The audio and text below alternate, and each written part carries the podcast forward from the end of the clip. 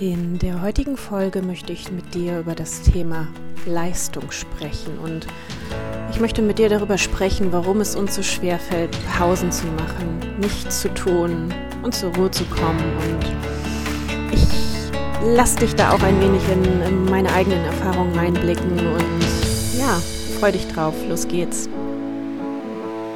Es gab jetzt länger keinen Podcast von mir und der Grund ist, ich habe Pause gemacht. Ich habe mich darin geübt, weniger zu leisten.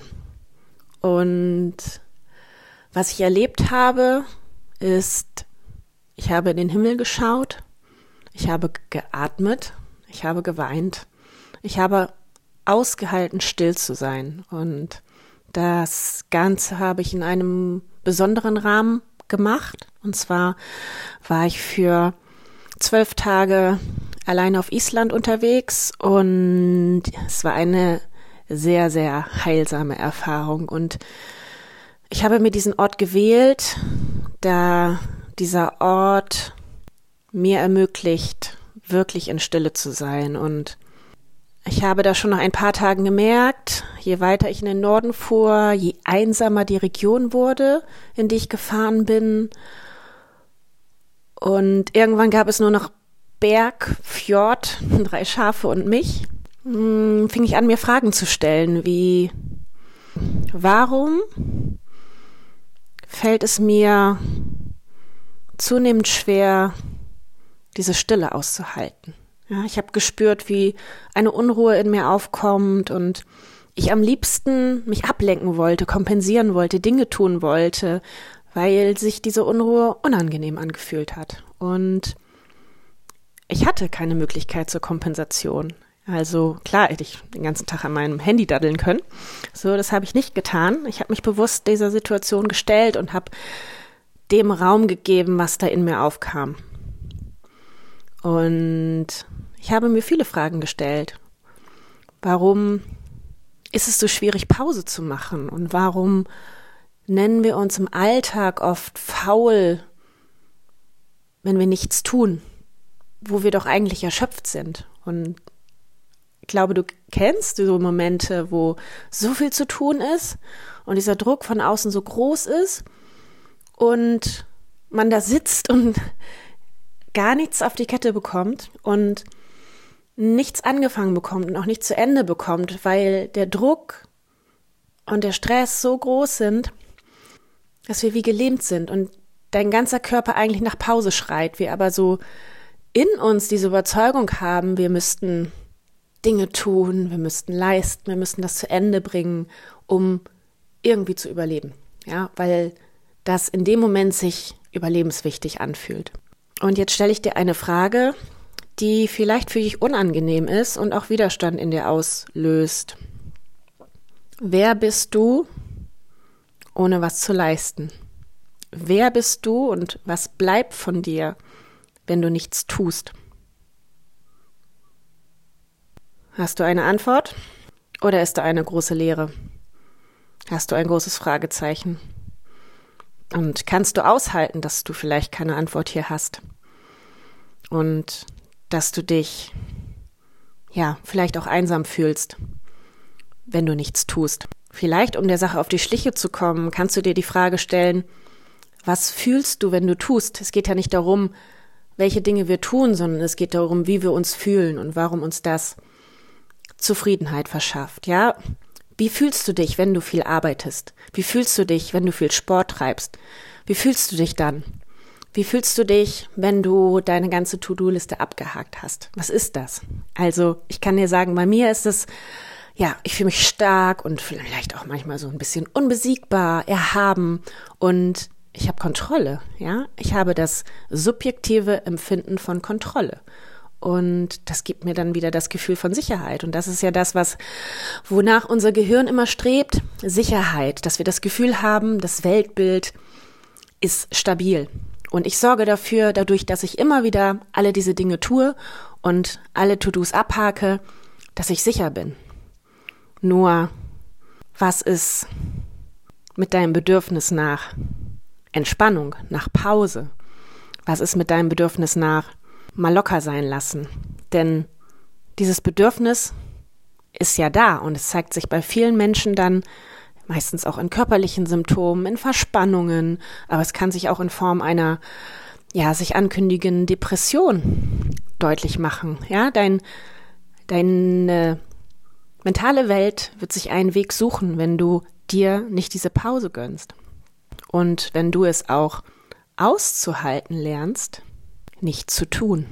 Ja, wenn du das vielleicht auch hast, diese Gefühle von, wenn ich viel arbeite, dann fühle ich mich stark und unbesiegbar, dann stelle ich dir jetzt die Frage, warum ist es denn unangenehm, sich nicht stark, vielleicht sogar schwach zu fühlen? Was denkst du, sagt das über dich aus, wenn du schwach bist und nicht alles unter Kontrolle hast? Denkst du, du bist da nicht wertvoll? Wenn du dich jetzt gerade hier wiederfindest, dann ist es vielleicht einer deiner Glaubenssätze. Du bist nur wertvoll, wenn du was leistest.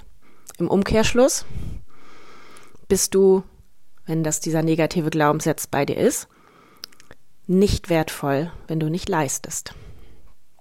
Und dabei geht es darum, das einmal zu erkennen und das einmal aufzudröseln und daraus eine neue Überzeugung werden zu lassen. Vielleicht ist dein Glaubenssatz aber auch, ich bin nicht wichtig, wenn ich nicht leiste. Oder ich bin nicht richtig, wenn ich nicht leiste. Oder ich bin nur richtig, wenn ich etwas leiste. Oder ich bin nur genug, wenn ich was leiste. Und vielleicht hast du auch die Erfahrung gemacht in deiner Kindheit und in deiner Sozialisierung, dass du geliebt wurdest, wenn du geleistet hast, wenn du vielleicht auf eine bestimmte Art und Weise warst und dafür von deinen Eltern Liebe und Anerkennung erhalten hast. Vielleicht ist es auch ein Teil der, ja, tatsächlich gängigen Konditionierung, dass du für eine gute Note ein paar, ich sage jetzt mal D-Mark, je nachdem wie alt du bist, vielleicht hast du auch Euro bekommen, äh, erhalten hast. Und ja, oder positives Verhalten oder angenehmes Verhalten für deine Eltern, angenehmes Verhalten sehr mit Lob bedacht wurde. Und das ist natürlich ein, eine Art von Konditionierung, die sich wiederum auf dein Leistungsbewusstsein aus wirkt, weil wenn du die Erfahrung gemacht hast, okay, ich bin gut, wenn ich diese Note schreibe, wenn ich freundlich zu meinen Nachbarn bin, was auch immer, dann speicherst du das ab als, okay, das ist die Art und Weise, wie es gut ist, wie es zu sein hat. Und das ist eine Art von Leistung. Die Frage, die du dir stellen kannst, was passiert, wenn du dir den Raum für dieses Gefühl gibst, was da ist, wenn du nichts tust.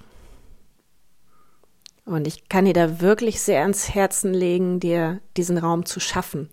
Und ich weiß, dass es Widerstand auslöst und dass vielleicht der Gedanke da ist, ja, aber ich kann ja nichts tun. Die Dinge sind halt so, wie sie sind.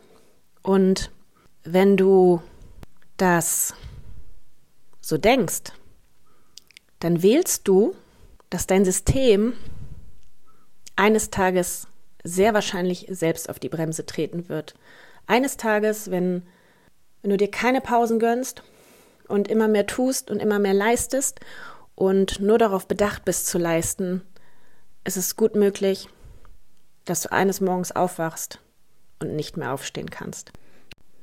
Und manchmal warten wir dann ja auf den Moment, in dem wir morgens nicht mehr aufstehen können und wie gefesselt im Bett sind und das Burnout da ist.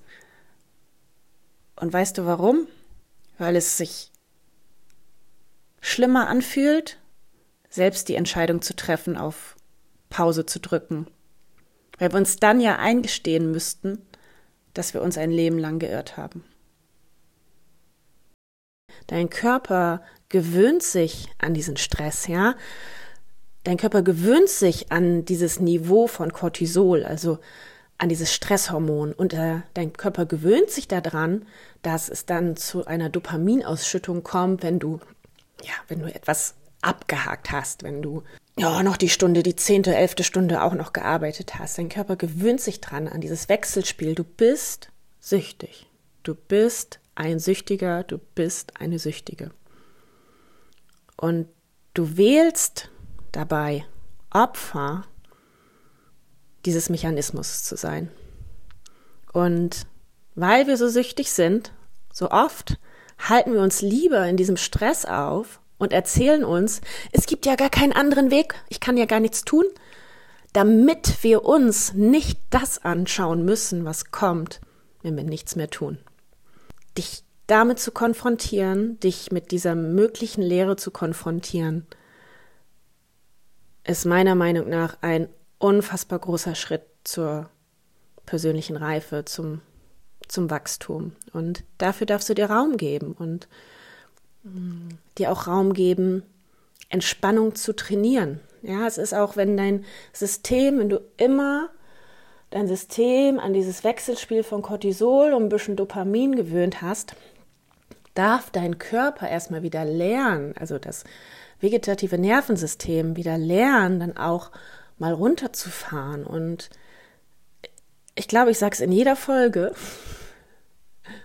Meditation. Und ich habe das auch einige Wochen schleifen lassen und ich habe jetzt wieder damit angefangen. Und es bedarf am Anfang, und es ist immer, wenn wir mit etwas beginnen, ist es am, am Anfang oft ganz, ganz schwer. Und dann wird es leichter. Und so ist es auch mit der Meditation. Die ersten Male, ich bin null bei der Sache geblieben. Also bei der Meditation. Ich war immer gedanklich mit dem beschäftigt, was den Tag noch ansteht, was mich gerade beschäftigt.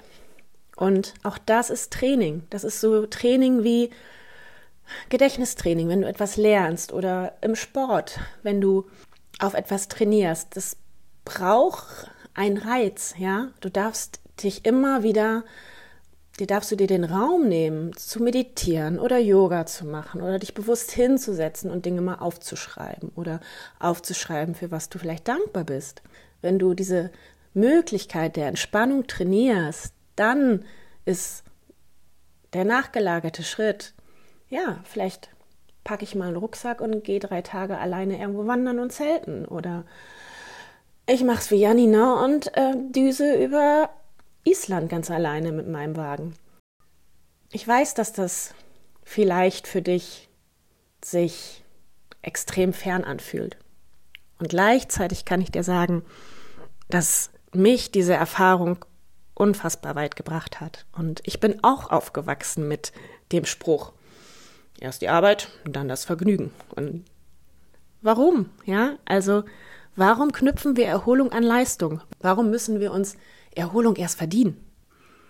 Warum darf ich mich erst vergnügen, wenn ich was getan habe? Ich bin der Meinung, ich darf mich auch ohne Arbeit vergnügen. Ja, das ist auch viel geiler, denn dann habe ich zum Vergnügen ja viel mehr Energie. Ja, und das sind ja die Momente, die mich glücklich machen. Ich bin auch gerade auf dem Weg und ich weiß es auch nicht. Ja, der Unterschied ist, ich mache es. Und weil ich es mache, kann ich es. Verstehst du, was ich meine?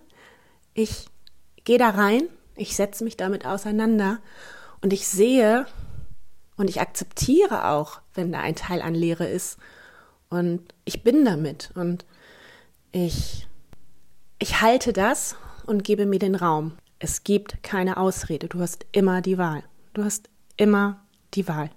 Und du kannst wählen, weiterhin deinen Wert an Leistung zu knüpfen, weiterhin im Überlebensmodus durch die durch dein Leben zu rasen oder du wählst, auf die Bremse zu treten, bevor es dein Körper tut. Und ich ermutige dich, auch wenn es Widerstand auslöst und auch wenn du jetzt vielleicht noch glaubst, dass es keine Möglichkeit gibt, dass du der besonders überhaupt allerschwerste Fall von allen bist. Dass in allen anderen Leben funktioniert das, aber in deinem Leben ist kein Raum. Auch wenn du das glaubst, setz dich hin werde still, fühle dich rein, mach die Meditation, melde dich krank. Das ist ja auch eine Art von Traumabewältigung und auch das darf Raum haben, ja? Auch das darf wichtig genommen werden. Und wenn du noch keine Therapieerfahrung hast, aber merkst, dass du immer mehr an deine Grenzen kommst, schau dich um, mach eine Therapie, Schau dir an, wer du sein kannst, wenn du nicht leistest. Und ich glaube, dass du, ich glaube, dass du eine gute Antwort auf die Frage finden wirst. Und ich weiß gar nicht, Ich glaube, das kommt aus dem Zen-Buddhismus. Der Sinn der Existenz ist die Existenz. Also der Sinn des Seins ist das Sein. Vielleicht ist das eine Antwort. Vielleicht findest du deine eigene Antwort. Trau dich, dich von dieser Schnelllebigkeit, von diesem Lärm aus dieser Welt, ja, dich dem zu entziehen und trau dich, damit vielleicht auch anders zu sein und trau dich, diese neue Erfahrung zu machen und trau dich, vertraue auf deine Fähigkeit, dass du für dich eine gute Entscheidung treffen wirst. Und du hast immer die Wahl.